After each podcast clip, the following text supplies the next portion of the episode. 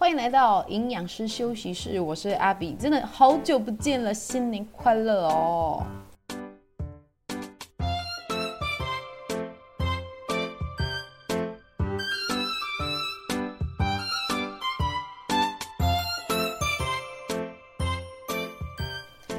！Hello，大家好久不见！新的一年呢，先说新年快乐啦。其实这一集我本来是想要二零二三年的一开始录的，殊不知呢，时间真的是过得很快。我中间嗯，不知道又忙什么，反正我过得很充实，但是呢，不能找借口啦。如果有在关注我 IG 的朋友啊，应该有看到我现在发文的频率有比较稳定了，也就是至少一周都会有一到两则的知识文章。我只能说，经营自媒体需要对自己的创作很有热情，以及强大的耐心，一点一滴的去累积它。那创作的动力跟灵感，它不是源源不绝的。有时候自己太忙，或是有一些负面情绪，或者是。有一些突如其来的邀约，让你没有办法兼顾所有的身份的时候，现阶段我可能就会优先牺牲掉个人经营的部分。那毕竟呢，我还是必须出去做一些盈利的事业，也就是说，我要去打工赚钱才能养活我自己。然后民生问题先解决了，我才有余力呢来做一些创作。诶，说到这里，觉得这种剧本啊，好像似曾相识，就是。比如说很想要减肥，但人家约我吃饭，或者是终于已经瘦了一公斤，然后生日就要到了之类的，就这么巧，每一次的阻碍都不是故意的，真是天要亡我。这个时候呢，其实制定计划还有许下一个新年新希望就非常的重要了，你知道吗？因为这是你对自己下的一个誓言。好的，讲到这里呢，说到新年新希望，你会不会转得很硬？硬把那个主题拉过来。Anyway，好啦，你对新的开始还有没有感觉啊？我参考了网络温度计关于二零二三年新年新希望 Top Ten 前十名的排行榜中啊，第一名就是平安健康，再来是出国旅游，那第三名就是减肥。那关于出国旅游，我觉得应该是。大家被疫情给闷坏了，才会突然出现在呃今年的排行榜里面。平安健康跟减肥这两项啊，我有观察到它是年年都会上榜的一个心愿哦，所以看来大家还是会一直把健康这件事情放在心上，但是行为上面就不好说了。不过，大家对于健康的解释大概是怎么样呢？是希望说天天身体很舒服，还是说真的就是要瘦要美，还是说一些老毛病可以不要常常犯之类的？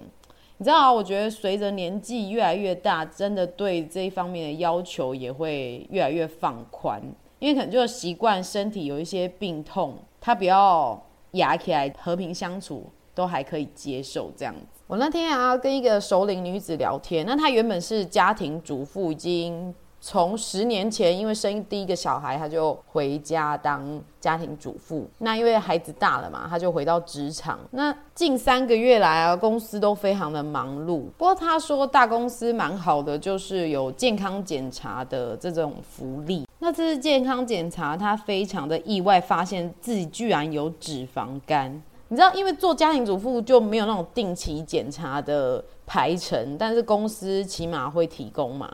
对于这个报告结果，他很惊讶，因为他外表就瘦瘦的，身高一六一，体重就是很多女生都会追求的四十八公斤。刻板印象好像都会觉得胖的人才会跟脂肪肝、高血压、高胆固醇有关联，然后瘦的人。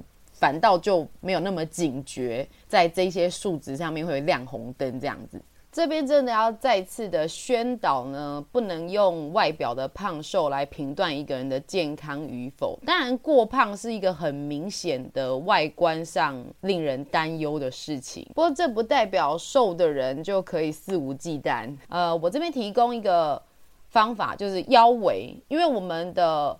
内脏器官啊，其实都是在躯干中间。那腰围，它代表的就是说你的内脏器官是不是脂肪囤积过多？这边的数值是男生要小于九十公分，女生小于八十公分哦。如果你身边有量尺的话，可以立即的就去量一下。那怎么抓这个范围呢？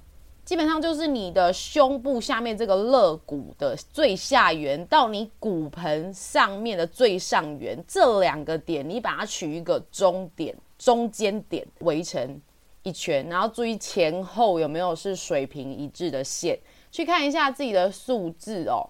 啊，过年讲这个会不会很扫兴呢？应该还好啦，快要收假了，量一下吧。好的，回到刚才的脂肪肝哦，那脂肪肝呢，它是怎么造成的？主要是有两个，一个是你喝酒造成的，这叫酒精性脂肪肝，或者是非酒精性脂肪肝。哇，so surprise！当然就是不是酒精造成的，所以你要注意到哦，哦，你不是喝酒才会肝有病。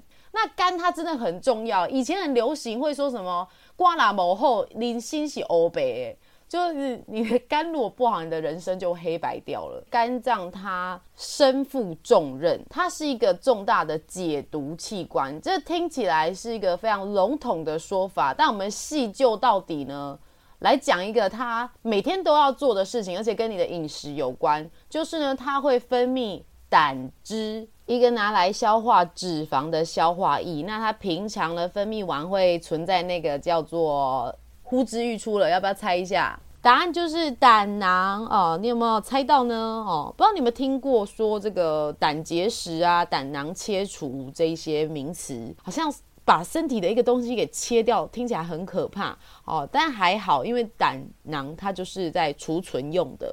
那如果它不见了，我们啊，照常还是可以分泌胆汁，只是说没有一个中继站可以把它存起来。所以啊，胆囊切除的人，他在一开始可能会在脂肪的消化比较不顺利，就会造成落赛啦等等，或者是那个脂肪。相关的营养素吸收上面有一些小问题，不过人体的适应力是很强的，通常在适当的循序渐进调养后，都可以恢复以前的饮食水准。诶，怎么会讲到这里呢？哦，回到脂肪肝了，我刚才在讲肝功能，好，肝就是分泌胆汁，是可以这个消化脂肪类的。好，讲到这里哦，那么呢，脂肪肝如果不是喝酒造成的，是为什么呢？当然就是跟你脂肪的处理上面有一点问题，然后以至于说它会囤积在肝脏里面，造成脂肪肝。那为什么会有这个状况？你就要回溯到说，诶，是不是你在饮食上面啊，还是说你在这个生理的修复上面，就是你的休息不够，或者是你的压力太大？这个都是学术上探讨说，诶。非酒精性脂肪肝，它的造成的原因在这几点上面，我们来归纳一下。我刚才讲到的就是第一个饮食嘛，第二个就是肝脏的工作过量了，然后再来就是它休息不够了。所以我这边要讲的就是说，我们常常会把一些什么脂肪肝、高胆固醇、高血压、常见的文明病跟饮食直接做联想。我不会说饮食没有影响。但是呢，除了饮食之外，也有一些其他的原因要去思考。那当然，我们能够着手去改变，最容易、最简单可以开始的，真的就是饮食跟生活作息啦。前面有讲到，因为脂肪在肝脏这个区块处理不过来，以至于脂肪就囤积在原地了。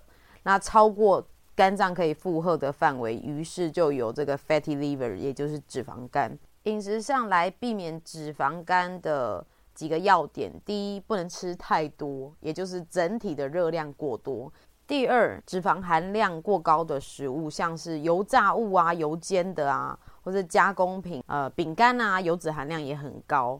好，那么说到这个呢，加工的糖类。精制糖类也要小心，因为它在最后如果过量的话，一样会转换成叫做三酸甘油酯的这个形式，让身体来处理。那过量一样变成脂肪肝。所以为什么在这边我要特别提到，有一些人他会限制自己不能吃太多，我要节食，但又会舍不得一些疗愈的食物，像是甜点、面包、手摇饮等等。那他可能会把这个正餐的分量给砍半，拿去饭后吃两片饼干哦之类。但其实这个会影响到整个营养成分的比例，因为你正餐明明就是可以去吃个补充个蛋白质啊，或者是比较全谷杂粮也会含有一些纤维的东西。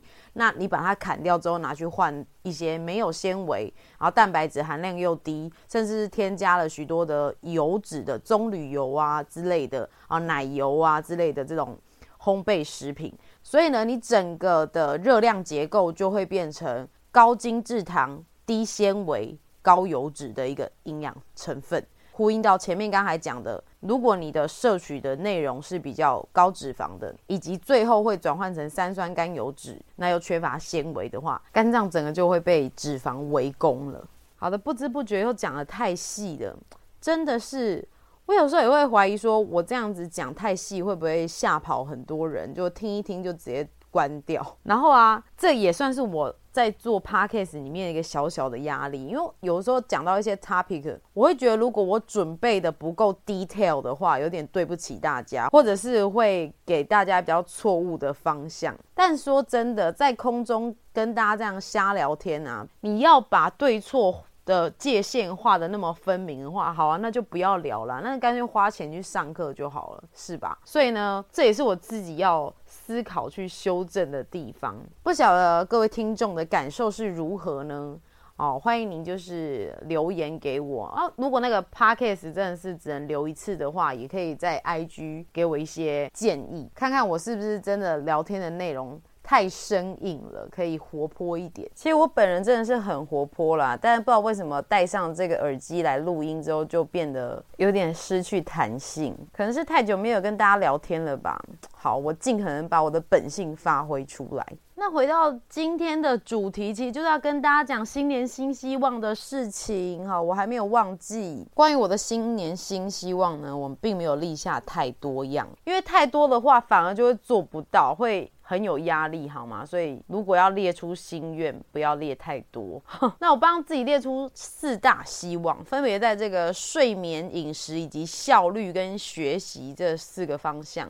OK，第一点最重要的就是呢，我觉得睡眠充真的 very important。已经有太多的经验都发现，只要睡不饱，心情就大受影响。如果连自己的心情都处理不好的话，哪有余力去思考别的事啊？睡眠还有它很重要的生理修复功能哦。我们在睡觉的时候可以清除脑中的废物，让你思绪比较清楚，加强你的记忆力。以及睡觉的时候呢，我们还会分泌生长素。那么生长素对于增肌减脂是很重要的荷尔蒙哦。所以呢，除了饮食要顾之外，睡眠是非常重要的，一定要讲三次。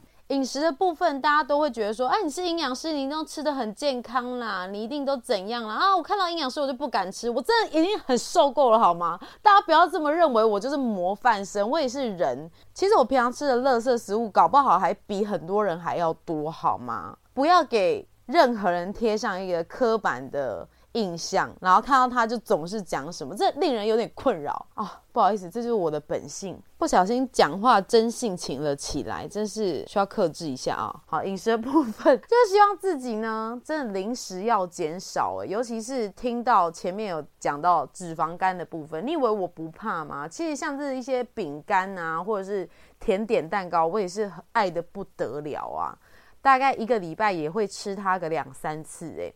好，所以就是这部分一定要减量，用健康的零食去取代。平常做了那么多有关于减脂啊，或是营养健身相关的知识文一些素材，其实也是一个机会去提醒我自己要做到。所以想要改变一件事情，你就要营造这样的环境，有利于你去改变。这是一个方向给大家参考。如果你想要修正你的饮食，那你又追踪一大堆美食的平台，这不就一直在诱惑你吗？一直让你的意志力被削弱。所以这个时候，你可能就可以接触更多有助于你改变的资讯。那这边我要提醒是要抓到一个恰当的比例，因为一旦这个比例拉得太高，你也会变得很疲乏哦。就好像妈妈很啰嗦，一直念一直念，你到最后就会把它当耳边风。